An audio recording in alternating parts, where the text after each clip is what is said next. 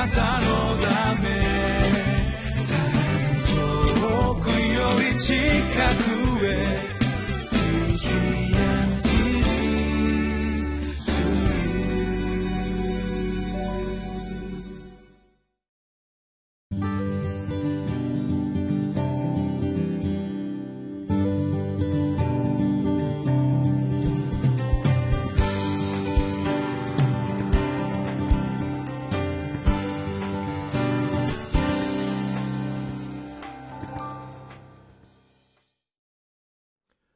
皆さんこんにちは。ひばりが丘バイブルチャーチの牧師をしております。野田勝利と申します、えー、CGNTV のリビングライフの時間を今日、えー、7月16日も皆様にお届けしていきたいと思います、今日は一緒に吉明の3章の1節から8節をお読みしていきたいと思います。近年日本においてゲリラ豪雨ということがよく言われるようになりました、まあ、世界的なこう気象の変化の中でえー、もう突発的に集中的に、えー、ある地域に雨が降るということがこう日本においてもよく起こるわけであります。えー、その中でこう豪雨が降って、え川の水の量がもうあっという間にこう増えてしまって、え鉄砲水のようなことがこう起きる。ですからこのものすごい雨が降った時に特に何もないように見えても、えとにかく川から離れないといけないし、え急にこうもう洪水のようにこう水がやってくることがあるからこう危険だということがよくテレビでも言われたりしますしまたま明らかに、えー、雨が多く降っている時にこう見物がてら、えー、そういう川に近づくということもしてはいけないということが、えー、テレビの報道でもよく言われるわけであります。その意味において今日の箇所というのはこうちょっと非常識というかまあ良い子は真似はしてはいけませんと言いたくなるようなこのヨルダン川がこう増水した時期にあえてこう水に近づいていく。しかもそこに一歩踏み出していくというですね、え神様に対する信仰がなければただの命知らずというそういうような状況が描かれていくわけであります。でも、えそこから神様は信仰を持った私たちに今日も何かを語りかけてくださると思います。ご一緒に御言葉を味わってまいりましょう。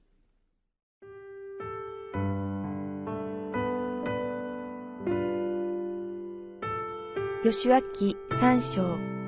一節から八節。ヨシアは翌朝早くイスラエル人全部と一緒にシティムを出発してヨルダン川の川岸まで行きそれを渡る前にそこに泊まった。三日経ってから司たちは宿営の中をめぐり民に命じて言った。あなた方は、あなた方の神、主の契約の箱を見、レビ人の祭司たちがそれを担いでいるのを見たなら、あなた方のいるところを立って、その後ろを進まなければならない。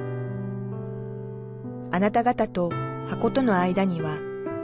約二千キュビットの距離を置かなければならない。それに近づいてはならない。それはあなた方の行くべき道を知るためである。あなた方は今までこの道を通ったことがないからだ。ヨシアは民に言った。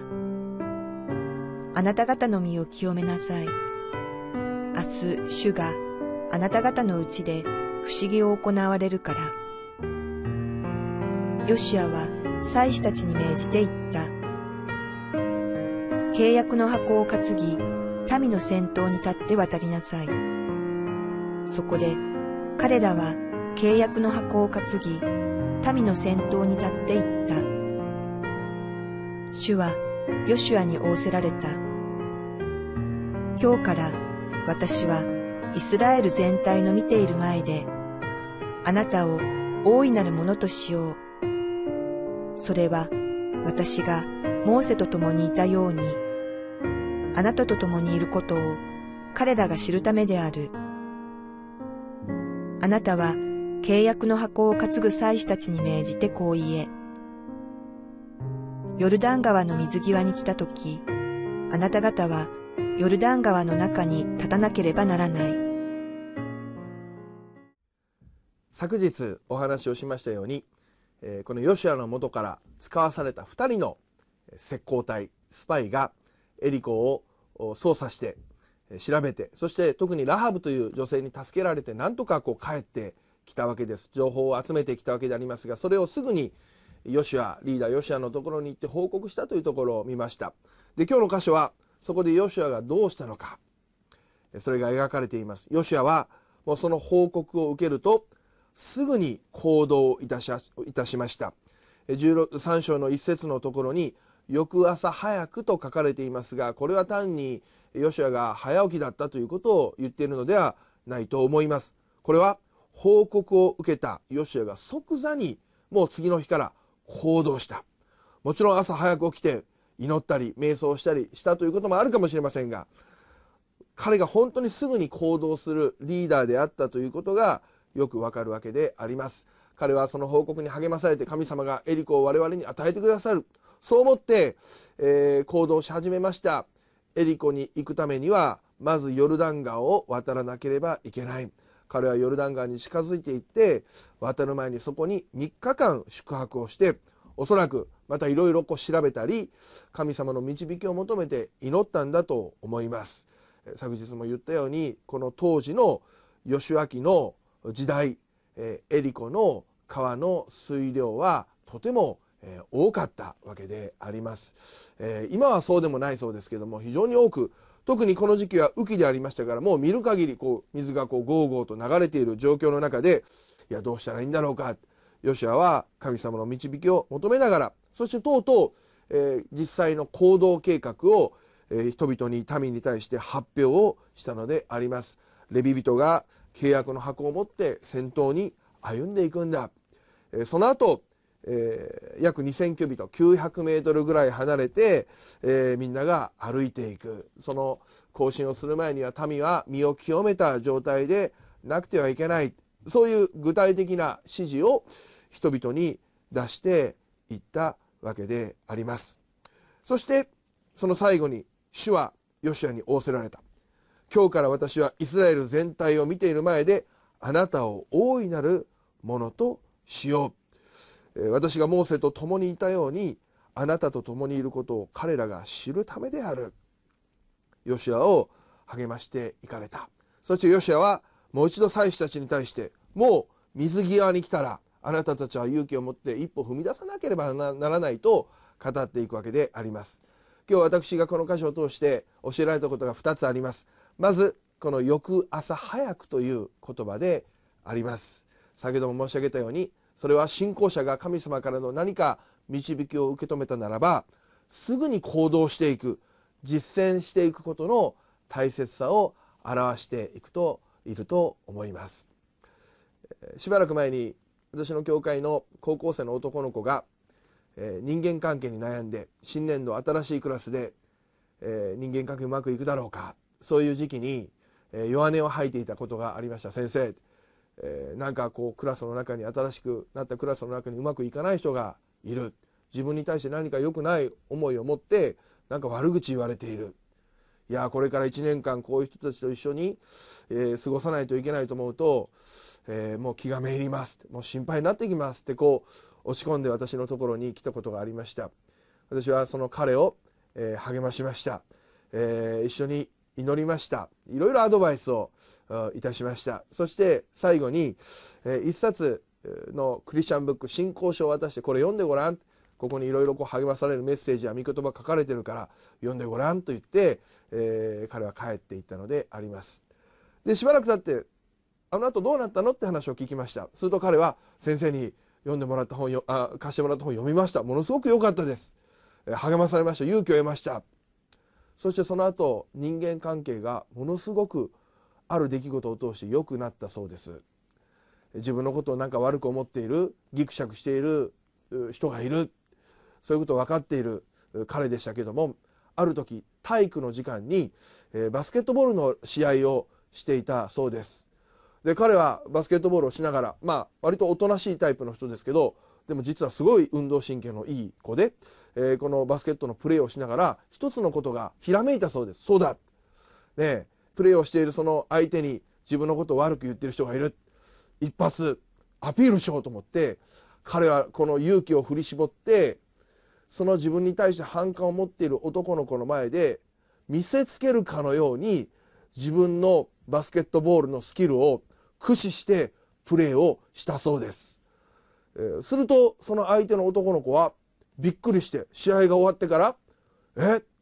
お前バスケットバスケ部なの？すごいね」「いや俺バスケ部じゃないよ」「お前すごいね」っていうことになってそんなひょんな出来事ですけど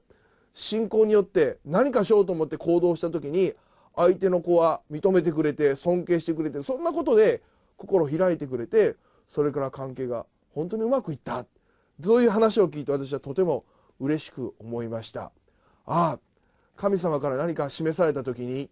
何か励ましを受けた時にそれをとどめておかないですぐに行動していく。私たちも今日このヨシュアの姿勢に学んでいきたいと思います。またもう一箇所私が本当に励まされたのは今日からあなたを大いなるものにしよう。この意味は本当に深いと思います。このイスラエルの民の中で大いなるものというと間違いなく彼の師匠であったモーセのことでありました。モーセを通してモーセによって人々は出エジプトをしそしてあの航海という意味を海を渡るという奇跡を体験しました。いわばヨシエはその2代目後継者であり何かとこのモーセと比べられるという立場であったかもしれません。モーセほどカリスマ的でもないし弱さもあった。モーセほど何か偉大さのないようなリーダーであったかもしれませんがでも神様はこのヨシエを今日からあなたを大いなるものとしよう。そしてモーセがこの航海を渡るということを成し遂げたようにヨシュアはヨシュアで神様によってヨルダン川を渡るという大きなチャレンジを今しようとしているのでありました。一見すると航海の方がスケールが大きいように思いますがでも実際のところヨシュアがチャレンジしようとしていたヨルダン川渡りというのはものすごいことでありました。皆さん思い出してください。イスラエルの民が航海を渡った時にまず神様が航海を真っ二つに分けて水をせき止めてからイスラエルの民は歩いていきました。でも今回はまだ目の前にそういう奇跡が起こっていないのにもかかわらず水の中に一歩を踏み出しなさいとより信仰を求められる。より神様に対する従順と信頼を求められるチャレンジをヨシュアに与えてくださっていたのです、えーこのことから今日私たちも共に励ましを受けていきたいと思います。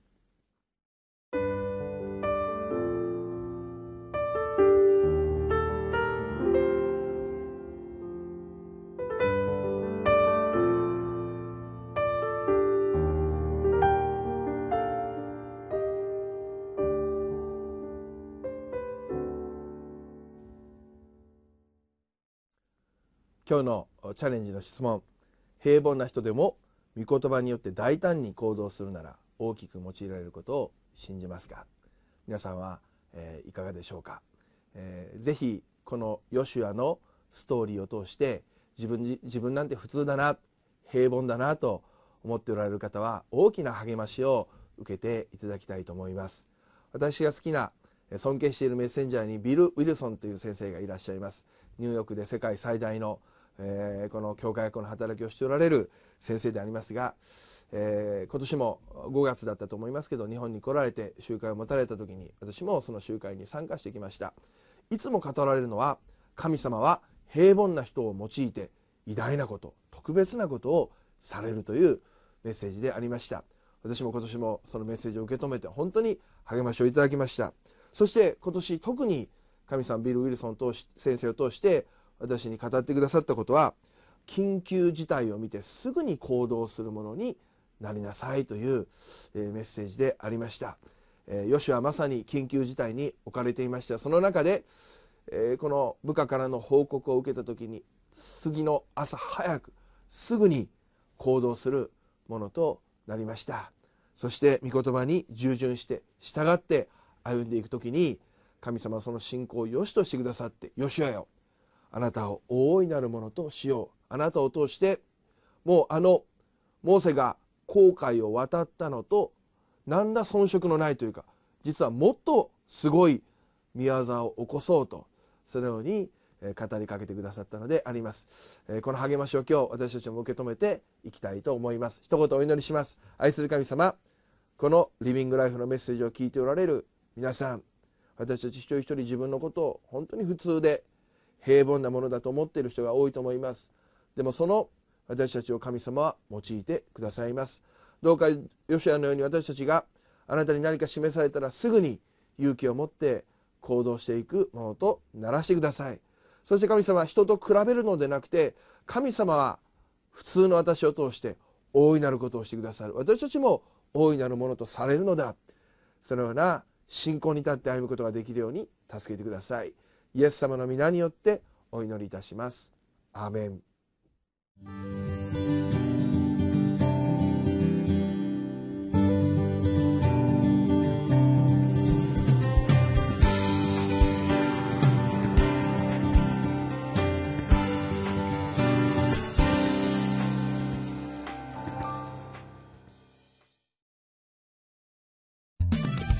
なたの